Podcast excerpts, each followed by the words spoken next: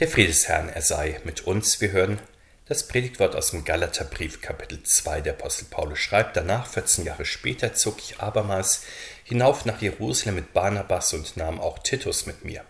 Ich zog aber hinauf aufgrund einer Offenbarung und legte ihnen, besonders denen, die das Ansehen hatten, das Evangelium dar, das ich predige unter den Heiden, auf das ich nicht vergeblich liefe oder gelaufen wäre.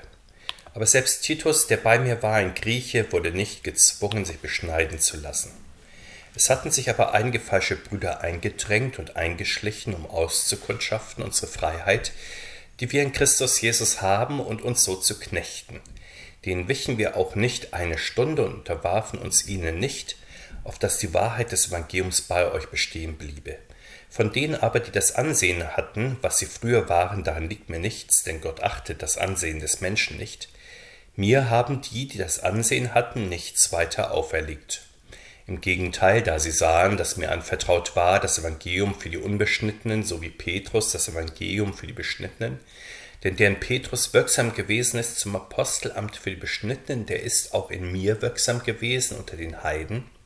Und da sie die Gnade erkannten, die mir gegeben war, reichten Jakobus und Kephas und Johannes als Säulen angesehen werden, mir und Barnabas die rechte Hand und wurden mit uns eins, dass wir unter den Heiden, sie aber unter den Beschnittenen predigen sollten, allein dass wir der Armen gedächten, was ich mich auch eifrig bemüht habe zu tun.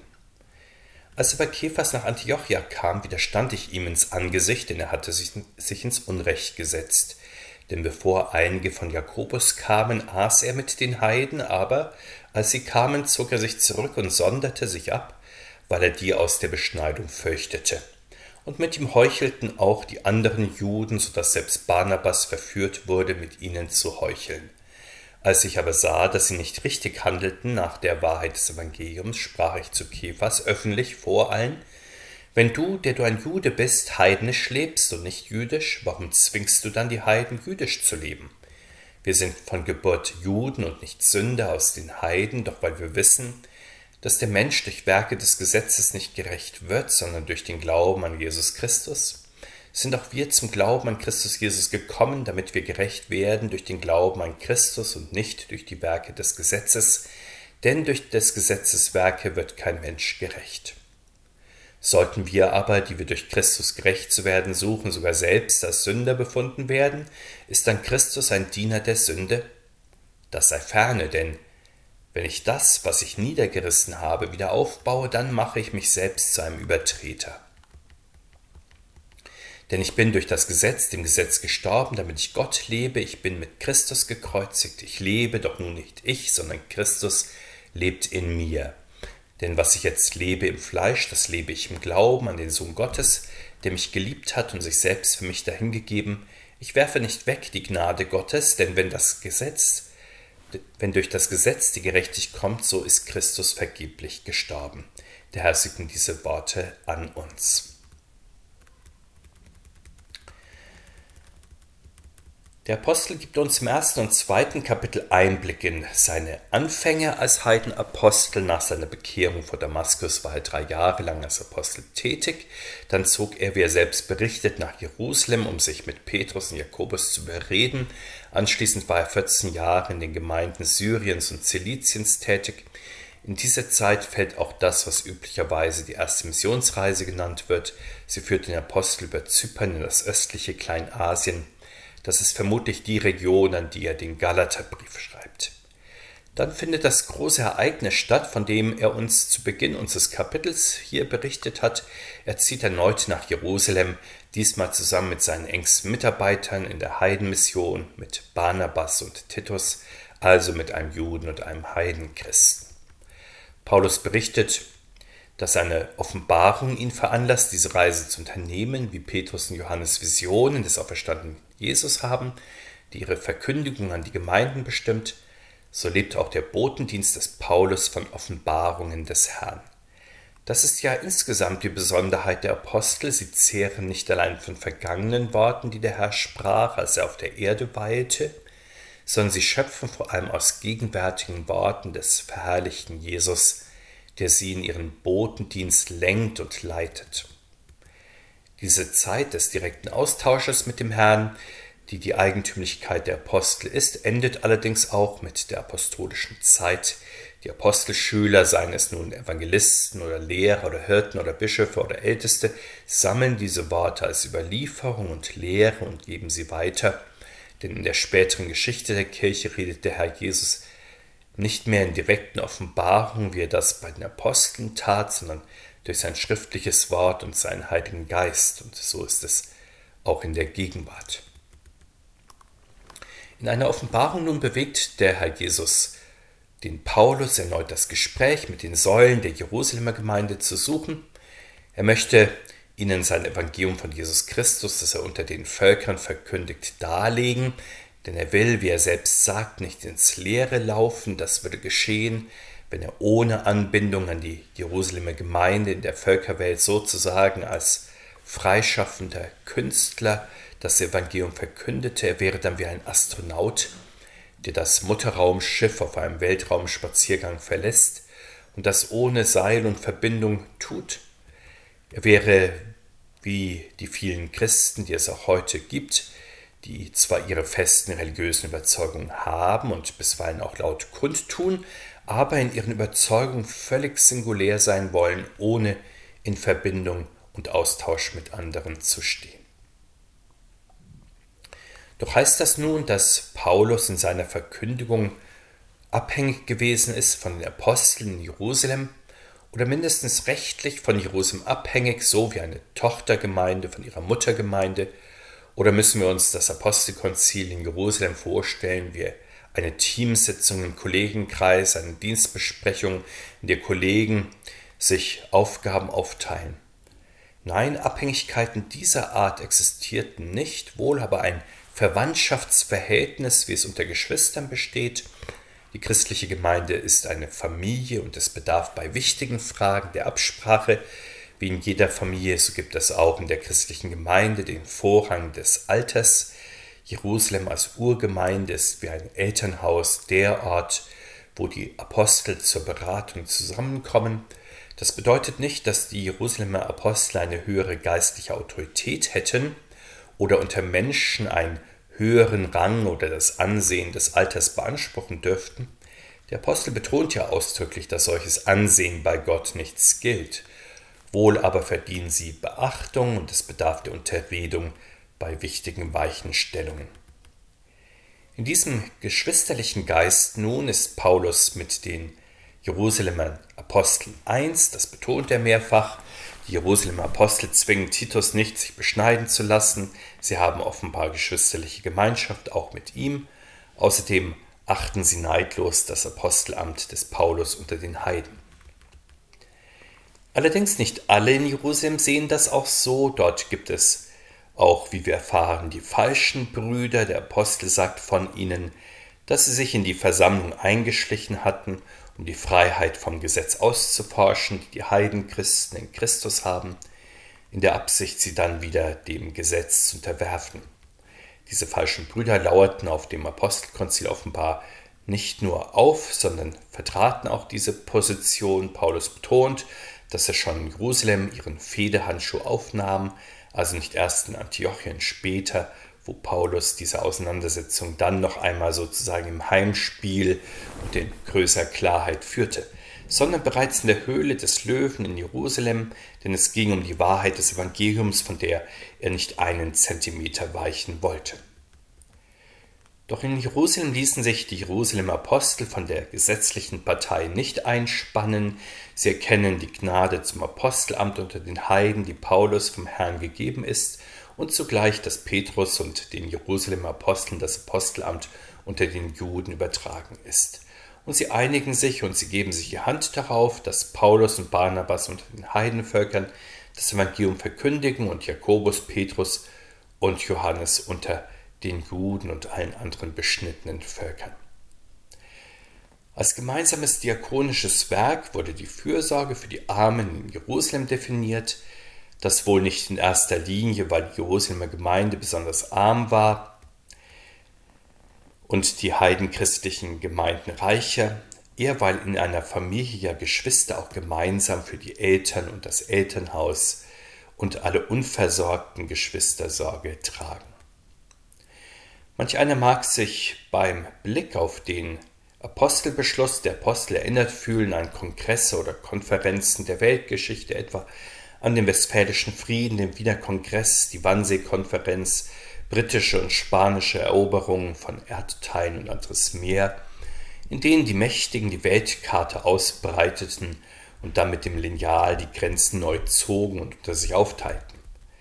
Doch die Apostel teilen sich nicht eigenmächtig ihre Einflusssphären auf, sie erkennen Beauftragung des Herrn der Kirche und besondere Gnadengaben an zur Ausführung des Verkündigungsdienstes. Insofern stellen sie den Willen des Herrn einfach fest und geben ihm dann auch die Ehre.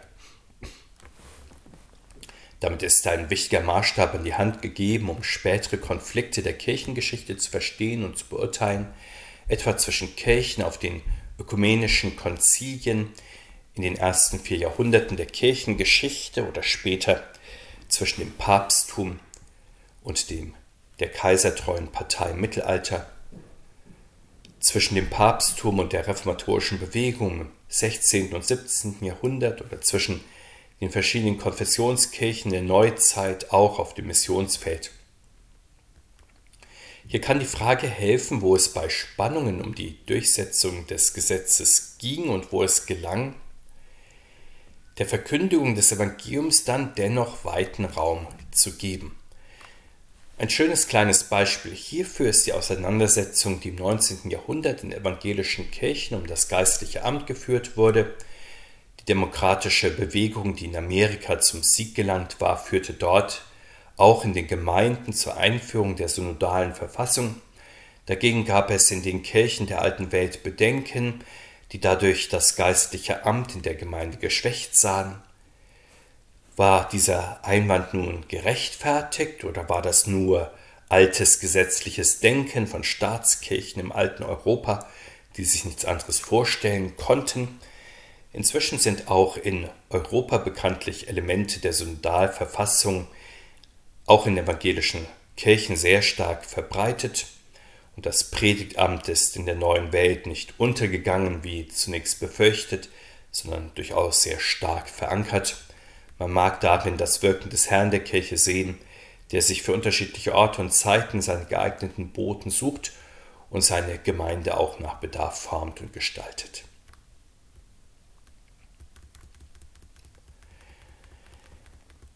Allerdings mit der schiedlich-friedlichen Aufteilung des Missionsgebietes zwischen Paulus und Petrus war die unterliegende große Streitfrage noch nicht geklärt, nämlich die, welchen Stellenwert das Gesetz im christlichen Glauben und Leben eigentlich hat. Und das ist durchaus eine zeitlose Frage. Sie taucht nicht allein zu bestimmten Zeiten der Kirchengeschichte einmal am Rand auf, sondern sie ist eine Frage, die zentral alle Christen zu allen Zeiten betrifft. Wie verhalten sich Gesetz und Evangelium im christlichen Leben zueinander? Wir kennen diese Frage aus der Gegenwart, etwa in dieser Gestalt. Reicht es für das christliche Leben, wenn man getauft ist? Oder wenn man an das glaubt, was Christen gemeinhin glauben? Oder muss man auch tun, was Christen tun? Oder soll jeder sich aus diesem großen Paket des Christentums einzelne Elemente heraussuchen, was für ihn und sein Glaubensleben ihm nun wichtig erscheint. Die, der Apostel Paulus hat das Christsein allerdings nicht der Definition von jedem Einzelnen überlassen. Er hat dem Menschen Jesus Christus gepredigt, das Alleingeheil der Welt, den Sohn Gottes, der für die Sünde der Welt gestorben ist, damit durch ihn die Welt erlöst wird und jeder, der an ihn glaubt, lebt das ist die Hauptsache in den Augen des Apostels, darauf kommt es im Christsein an.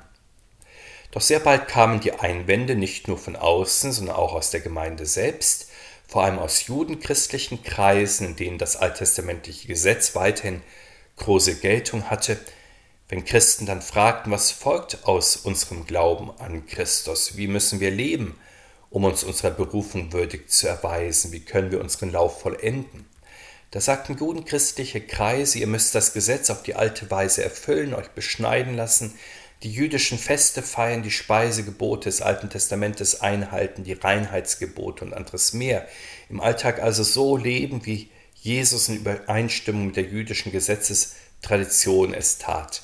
Ihr müsst erst einmal zu Juden werden, um dann Christen sein zu können. Ihr müsst den Weg des Gesetzes gehen, um zum Evangelium zu kommen. Gegen diese Meinung nun kämpft Paulus leidenschaftlich an. Auf dem Konzil in Jerusalem scheint diese Frage, wie gesehen, weitestgehend ausgeklammert worden zu sein. Doch später in Antiochium bricht dieser Streit dann offen aus. Denn bei einem Besuch erweist sich Petrus als wenig standfest. Zunächst ist er mit den Heidenchristen und erkennt sie damit als Geschwister im Herrn an. Er zeigt damit, dass die Einhaltung des mosaischen Zeremonialgesetzes für ihn keine Bedingung für Kirchengemeinschaft ist. Doch das ändert sich dann schlagartig, als einige Judenchristen aus der Gruppe um den Apostel Jakobus in die Gemeinde kommen. Da hält sich Petrus auf einmal von den Heidenchristen getrennt und zeigt damit, dass er sie doch für unrein hält, weil sie das Ritualgesetz nicht einhalten. Das bezeichnet Paulus als Heuchelei, als moralischen Doppelstandard, als Schizophrenie. Man erkennt theoretisch zwar die Heidenchristen als Glaubensgeschwister an, aber hält sie dann praktisch doch nicht für gut genug, dass man Tisch- und Kirchengemeinschaft mit ihnen hat. Diese Heuchelei befällt neben Petrus und den Anhängern des Jakobus dann erstaunlicherweise sogar Barnabas, den Heidenmissionar. Das Blut der gemeinsamen Volkszugehörigkeit, so könnten wir sagen, ist in diesem Fall dann dicker als das Wasser der Taufe. Als Paulus das bemerkte, empört er sich nicht nur insgeheim, sondern stellt Petrus schonungslos öffentlich zur Rede. Er wirft ihm nicht nur vor, dass er die Heidenchristen zwingen will, nach dem jüdischen Gesetz zu leben, sondern er legt auch offen, dass Petrus das versucht, obwohl er selbst das jüdische Zeremonialgesetz offenbar nicht streng eingehalten hat. Dagegen setzt Paulus das christliche Bekenntnis, dass der Mensch nicht durch Werke des Gesetzes gerecht wird, sondern durch den Glauben an Jesus Christus und das gilt für Juden und Heiden gleichermaßen. Was aber ist nun mit der offenkundigen Sünde der Christen? Ist sie ein Indiz dafür, dass Christus die Christen nicht kräftig genug von der Sünde erlösen kann, dass man also zusätzlich zu seinem Rettungswerk noch die Hilfe des Gesetzes braucht, um gegen die Sünde überhaupt anzukommen? Sozusagen wie ein zweites Sicherungs- Netz, von dem gilt, doppelt hält besser. Wir kennen aus späteren Zeiten der Kirchengeschichte ja verschiedene Varianten dieses doppelten Netzes, etwa in der Formel Glaube und Werke retten oder Rechtfertigung und Heiligung führen in den Himmel oder Rechtfertigung und das Leben gemäß dem Gesetz mit Hilfe des Heiligen Geistes helfen und so weiter. Doch Paulus macht deutlich, führt man auf diese oder andere Weise das Gesetz durch die Hintertür wieder ein, so macht man sich selbst zu einem Gesetzesübertreter. Wie aber verhält es sich dann richtig? Der Apostel bezeugt sehr stark und klar, er ist durch das Gesetz dem Gesetz abgestorben, um Gott zu leben. Nun lebt er nicht im, im Gesetz, sondern Christus lebt in ihm und er im Glauben an Christus, im Herrn. Und diese Gnade Gottes wirft er nicht weg, er schmälert sie auch nicht indem er wenigstens begleitend und unterstützend wieder von einer Gesetzesgerechtigkeit etwas wissen will. Es gibt bekanntlich in den europäischen Kirchen zumindest wenige Menschen, die das jüdische Zeremonialgesetz wieder einführen wollen, etwa die Beschneidung oder den jüdischen Festkalender oder die Speise- und Reinheitsvorschriften des Alten Testamentes. Vielleicht liegt es einfach nur daran, dass so viele Christen das Alte Testament überhaupt nicht mehr kennen, obwohl es doch Wort Gottes und Heilige Schrift ist. So sieht man eher das Gegenteil, dass Christen sich darüber erregen, wie überhaupt Menschen ihre Kinder beschneiden, ja sogar taufen können, wie man überhaupt so eng sein kann, am Sonntag als einem Tag festzuhalten, der durch das Wort Gottes und das Gebet geheiligt werden soll und dass das von der christlichen Gemeinde getan werden soll. Manche Christen wollen nichts davon hören, dass Jesus Christus das ganze Leben prägen und gestalten will. Das halten sie einfach für zu viel Gesetz, für gesetzliches Denken, das der christlichen Freiheit zuwider ist. Sind also moderne Christen über die Predigt des Paulus meilenweit hinaus, weil sie nicht nur die besonderen jüdischen Traditionen über Bord geworfen haben oder gar nichts von ihnen wissen, sondern manch einer auch die zehn Gebote, also das moralische Gesetz, für zu viel Gesetz hält und sich dagegen wehrt, als Christ an die Gebote Gottes gebunden zu sein. So will manch einer in falsch verstandener christlicher Freiheit nicht vom totalen Anspruch Gottes auf unser Leben, wie ihn uns Jesus Christus und die Apostel vor Augen halten, etwas wissen, als sei der der beste Christ, der frei wie ein Vogel durch die Welt spaziert und von nichts und niemand gebunden ist, das soll dann die höchste Freiheit eines Christenmenschen sein. Doch wenn man sich dann das Leben derer ansieht, die das Gesetz so leicht hinabgeschüttelt haben, staunt man und man merkt, wie neue Gesetzlichkeit und Moralismus sich durch die Hintertür wieder eingeschlichen haben und mit welcher Unerbittlichkeit sie unerkannt und unbedacht regieren.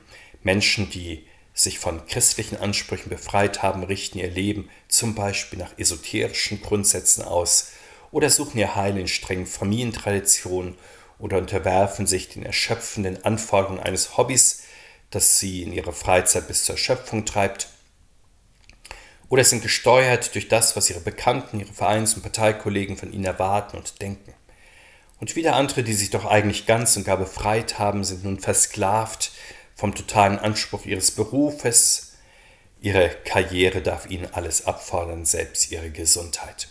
Wenn wir schließlich noch einen Blick in den Bereich von Politik und Gesellschaft werfen, so staunt man doch über den blinden Eifer, mit dem manche Projekte dort verfolgt werden. Der ökologische Umbau der Gesellschaft zum Beispiel ist für manch ein alleroberstes Gesetz, an der die Rettung der Menschheit liegt, die Rettung des Klimas, oberste Mission, der Kampf gegen Rassismus und Extremismus erlaubt nach Meinung mancher Aktivisten dann sogar den Einsatz von proaktiver Gewalt ja gebietet ihn. Aber auch bei den Christen, die mit Ernst Christen sein wollen, schleicht sich leicht das Gesetz wieder ein, wenigstens als helfender Stützpfeiler. Sie wissen zwar mit dem Kopf, dass sie nicht durch die Werke des Gesetzes gerecht werden, aber Moral, etwa gemäß der zehn Gebote oder auch andere Moral, treten dann auch bei ihnen leicht an die Seite des Christusglaubens. Sogar mit einzelnen Stücken unseres Glaubensbekenntnisses kann das so sein. Es ist zwar gut und nötig, dass wir sie bedenken, etwa im Gottesdienst oder in Gemeindekreisen oder alleine, aber wir werden nicht durch das Bedenken von einzelnen Glaubensartikeln gerecht, sondern durch den lebendigen Glauben an Jesus Christus, der uns durch sein Leiden und Sterben erlöst hat. Genauso ist es mit allen anderen Dingen, die wesentlich zu unserem christlichen Leben gehören, etwa mit dem Gebet, mit der Taufe, der Beichte, dem heiligen Abendmahl, mit unserem Zusammenleben in der Gemeinde, mit unserer Opfer- und Einsatzbereitschaft. All das gehört zu unserem christlichen Leben, aber wir werden durch diese einzelnen Elemente unseres Glaubenslebens nicht gerecht.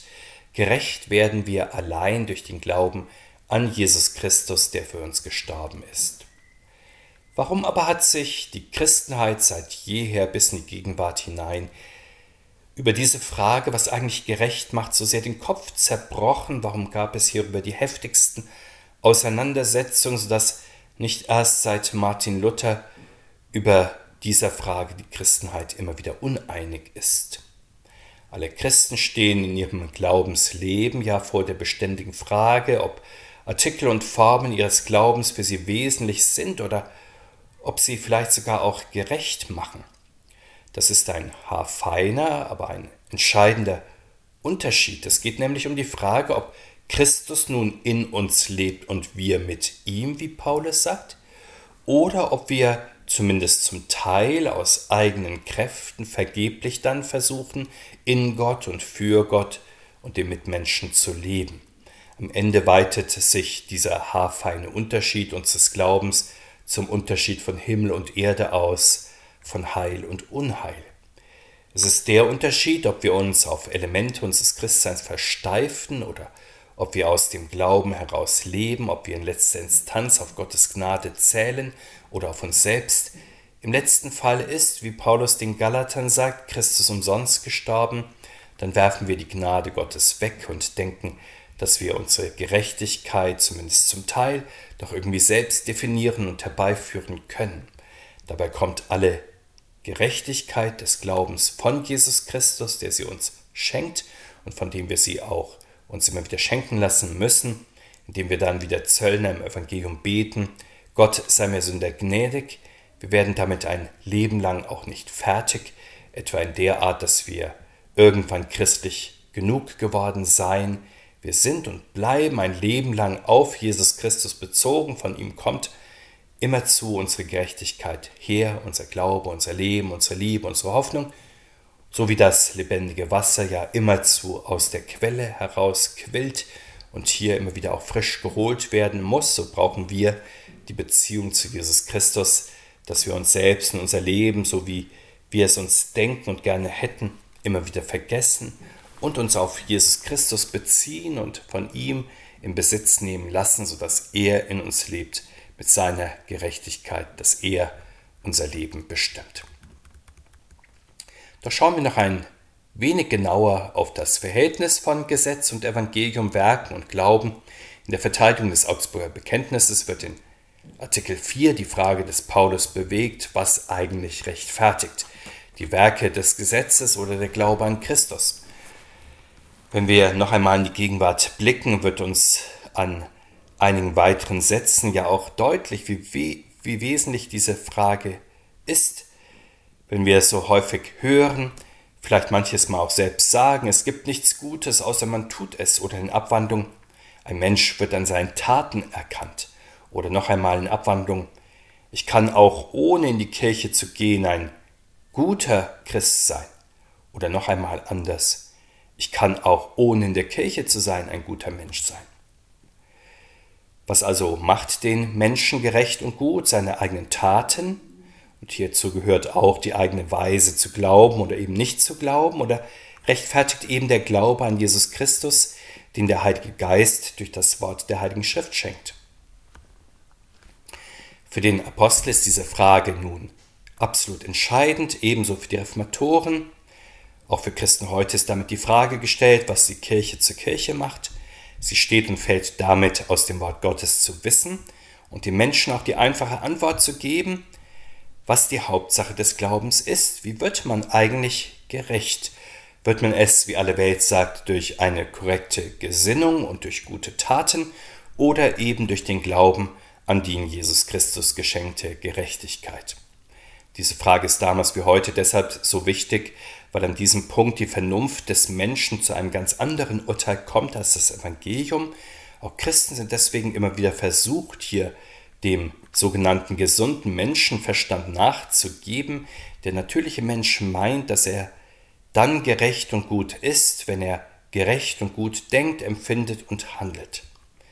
Von allein kommt also der Mensch nicht darauf, dass man sich nicht selbst vor Gott gerecht machen kann, sondern dass das nur Gott selbst vermag und das auch tut, indem er im Sterben und Auferstehen von Jesus Christus seine Gerechtigkeit als ein reines Geschenk zur Verfügung stellt. Und darauf kommt eben kein Mensch von selbst, das ist für den denkenden und moralisch urteilenden Menschen sogar zunächst höchst ärgerlich, denn damit ist ja gesagt, dass die eigenen Kräfte zum Guten für Gott eben nicht gut genug sind. Meine guten Werke, die galten nicht, es war mit ihnen verdorben. Aber wer hört das natürlich schon gerne, vor allem wenn man im alltäglichen Leben dann auch noch ein erfolgreicher Mensch ist oder auch eine Person mit sehr festen Grundsätzen und hohem moralischen Anspruch und wenn man dann auch noch in einer Blase von Gleichgesinnten lebt, in der man sich gegenseitig auf die Schulter klopft und im Denken und Tun bestätigt. Da hat man ja eben seinen Stolz, da neigt man dazu, diese Standards dann auch absolut zu setzen, sie mit Zähnen und Klauen zu verteidigen, ja sie zur Ersatzreligion zu erheben. Seien das nun gesellschaftlicher Status und Besitz oder aber die eigenen Werte und Weltsicht, die eigenen Lebensziele und Ideale. Für den einen wird dann die besondere Ernährung zur Ersatzreligion, für den anderen seine Freizeitbeschäftigung, ein anderer lebt ganz für den Beruf, ein anderer für die Familie. Und wieder jemand legt alle Leidenschaft in seine politischen Überzeugungen oder seine Weltanschauung. Wir merken, an die Stelle des Glaubens an Christus treten dann andere Werte und Werke an sich. Mögen sie höchst sinnvoll sein, nehmen sie aber den Platz des Glaubens ein, dann werden sie eben zur Religion, dann versuchen Menschen durch eigene Werke statt durch die Gnade Gottes gerecht zu werden. Besonders gefährdet ist der christliche Glaube, wenn die Verwechslung von Gesetz und Evangelium dann bis in die Verkündigung und Praxis der Kirche hinein reicht. Und das ist in der Geschichte der Kirche immer wieder geschehen. Der Apostel Paulus hat in dieser Auseinandersetzung dann die maßgebliche Antwort gegeben.